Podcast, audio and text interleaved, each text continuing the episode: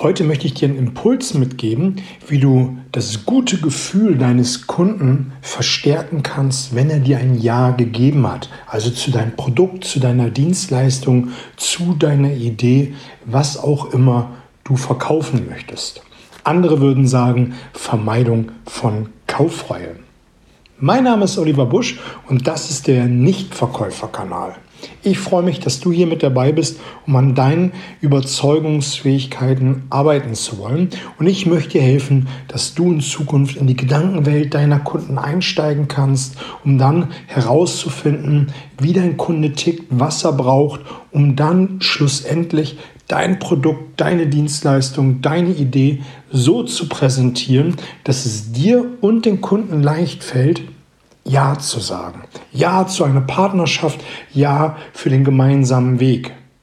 Und leicht klingt jetzt vielleicht so ein bisschen abgedroschen. Natürlich darfst du dich ein Stück weit auf den Kunden einstellen und der flexiblere im Gespräch sein und dich so ein bisschen auf den Kunden einstellen. Das bedarf einer Mühe und manchmal auch einer etwas größeren Anstrengung. Aber je häufiger du das gemacht hast, desto leichter wird es dir in Zukunft fallen und äh, in Zukunft dann auf bestimmte Gegebenheiten einfacher zu reagieren, anstatt immer nur ein bestimmtes Prozedere abzuspielen in der Hoffnung, dass der Kunde dir am Ende ein Ja oder Nein gibt.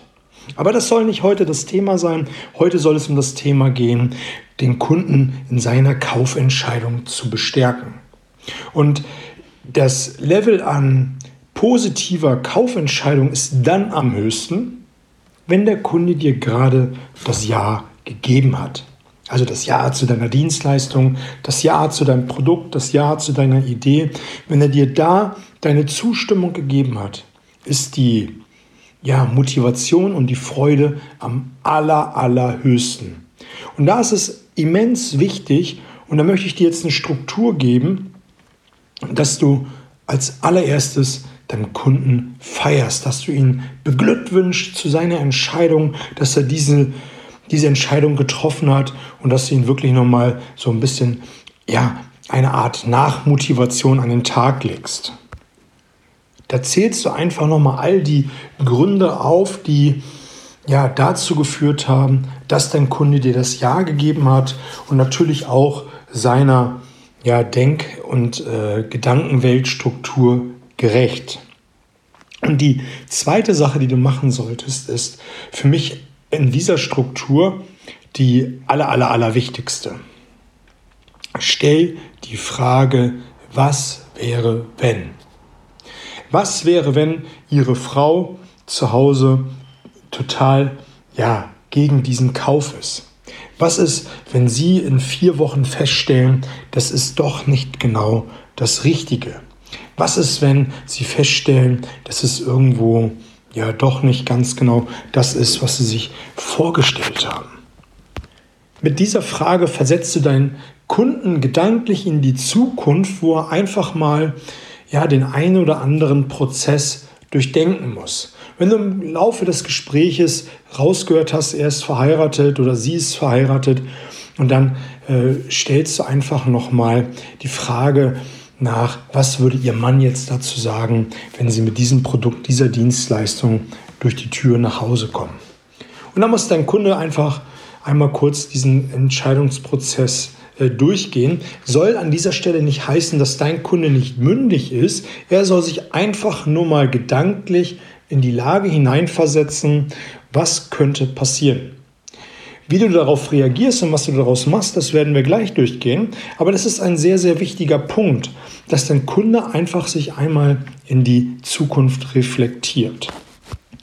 Was du da machen solltest, ist ähm, dann nochmal all die Gründe aufzählen, die dazu geführt haben, dass dir der Kunde ein Ja gegeben hat, dass du ihn nochmal daran erinnerst, warum er heute dir das Ja gegeben hat.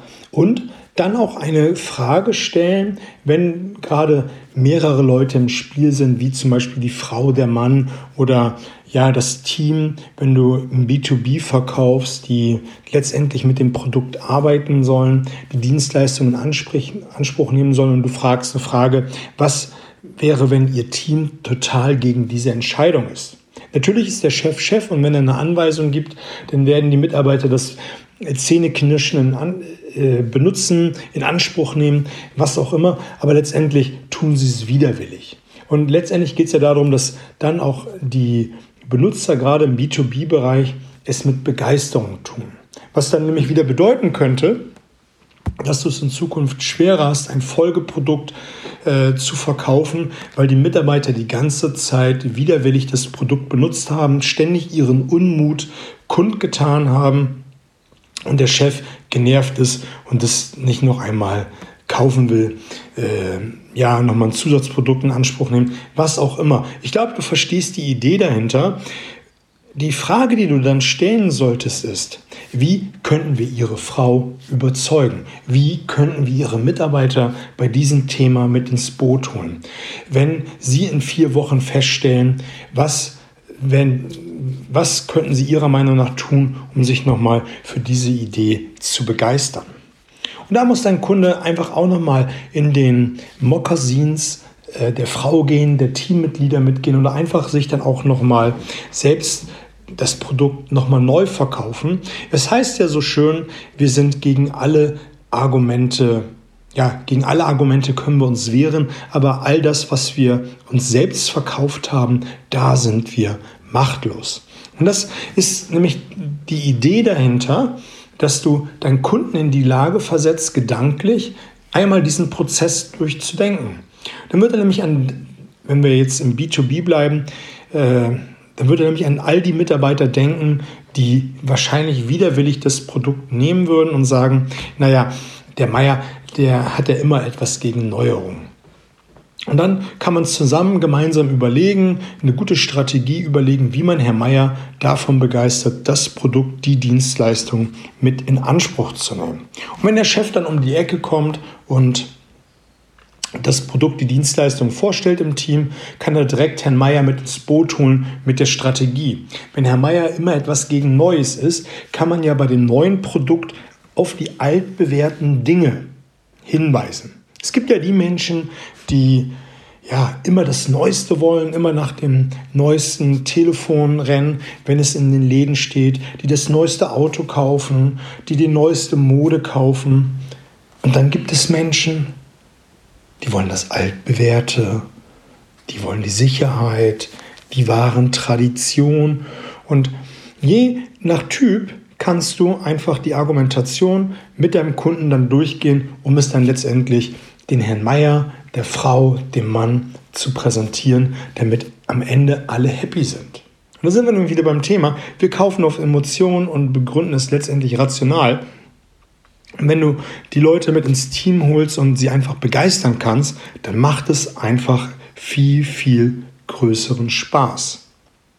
Und dann ist natürlich ganz wichtig, und das ist der letzte Punkt dieser Strategie, dass du deinen Kunden beobachtest, wie er seine Frau, seine Teammitglieder, die Frau, den Mann überzeugt, begeistert von dieser Entscheidung und einfach siehst, ob er wirklich konkurrent mit dieser Entscheidung ist. Und dann kannst du vielleicht nochmal sehen, wenn du sehr, sehr aufmerksam bist, und das ist ja, was ich hier immer wieder predige, und dazu habe ich ja schon einige Podcast-Folgen gemacht, wenn du permanent 100% Fokus bei deinem Kunden bist, dann siehst du einfach, ob er überzeugt ist, seine Teammitglieder, Frau, Mann, wie auch immer, zu überzeugen, sie mit ins Boot zu holen. Und dann hast du es in Zukunft leichter und dein Kunde wird keine Kaufreue haben. Ich glaube ja, Kaufreue in dem Sinne gibt es nicht, wenn du deinen Kunden die ganze Zeit begeistert hast, genau das geliefert hast, was er braucht und ihn nicht gedrückt hast, dann gibt es in den seltensten Fällen Kaufreue. Aber dennoch gibt es ja manchmal zu Hause Diskussionen wenn jemand ein Produkt gekauft hat oder wie ich es im B2B-Bereich gerade charakterisiert habe, ähm, ja, dass ein Unwohlsein da ist. Und dann wird permanent dein Produkt, deine Dienstleistung, immer wenn dein Kunde das Produkt in die Hand nimmt, ich habe gerade eine Wasserflasche in die Hand genommen, dann wird jedes Mal diese, dieses Unwohlsein, weil die Frau nicht damit zufrieden ist, dann wird jedes Mal dieses Produkt, diese Dienstleistung negativ behaftet mit negativen, komischen Gefühl. Und wenn du später deinen Kunden wieder ein Produkt verkaufen willst, dann erinnert er sich an dieses komische negative Gefühl und blendet all die guten Argumente aus, die dazu geführt haben, dass er dir ein Ja gegeben hat. Also, deswegen ist diese Was wäre wenn Frage gerade nach der Beglückwünschung eine der elementarsten Fragen, die du auch im Verkaufsgespräch stellen kannst. Für dich jetzt nochmal zum Schnelldurchlauf.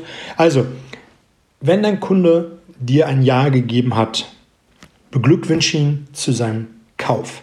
Stell danach die Was wäre wenn Frage. Was ist, wenn Ihre Frau mit diesem Kauf nicht zufrieden ist?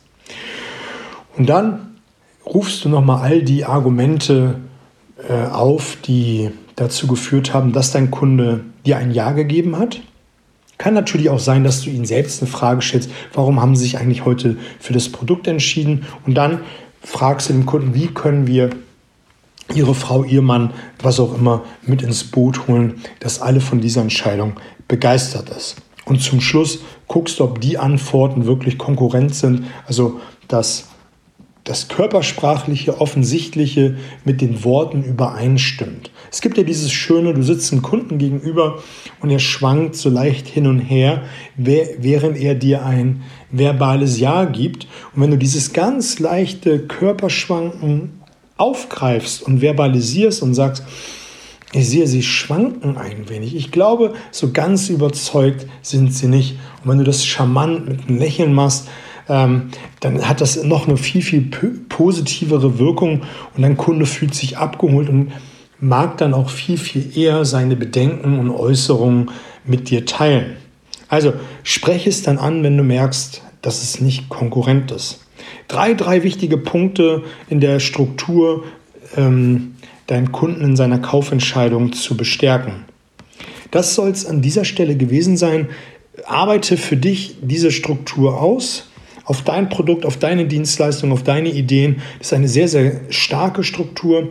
Mich würde es freuen, wenn du den Podcast bewertest. Fünf Sterne gibt es bei iTunes und weiterleitest, damit möglichst viele Menschen davon Kenntnis haben. Und wenn du mal Bock hast, mit mir etwas zu machen, dein Business, dein Vertrieb auf eine andere Ebene zu heben, kontaktiere mich hier über E-Mail, Instagram, da bin ich sehr, sehr aktiv. Und demnächst gibt es eine neue Webseite der Nichtverkäufer. Da werde ich dann nochmal alles präsentieren. Ansonsten eine coole, coole Woche. Genieß ja, wir haben in Hamburg gerade heute schönsten Sonnenschein, ein Tag vor Halloween. Genießt das schönste Wetter, macht das Beste drauf, wenn es regnet. Eine gute Zeit.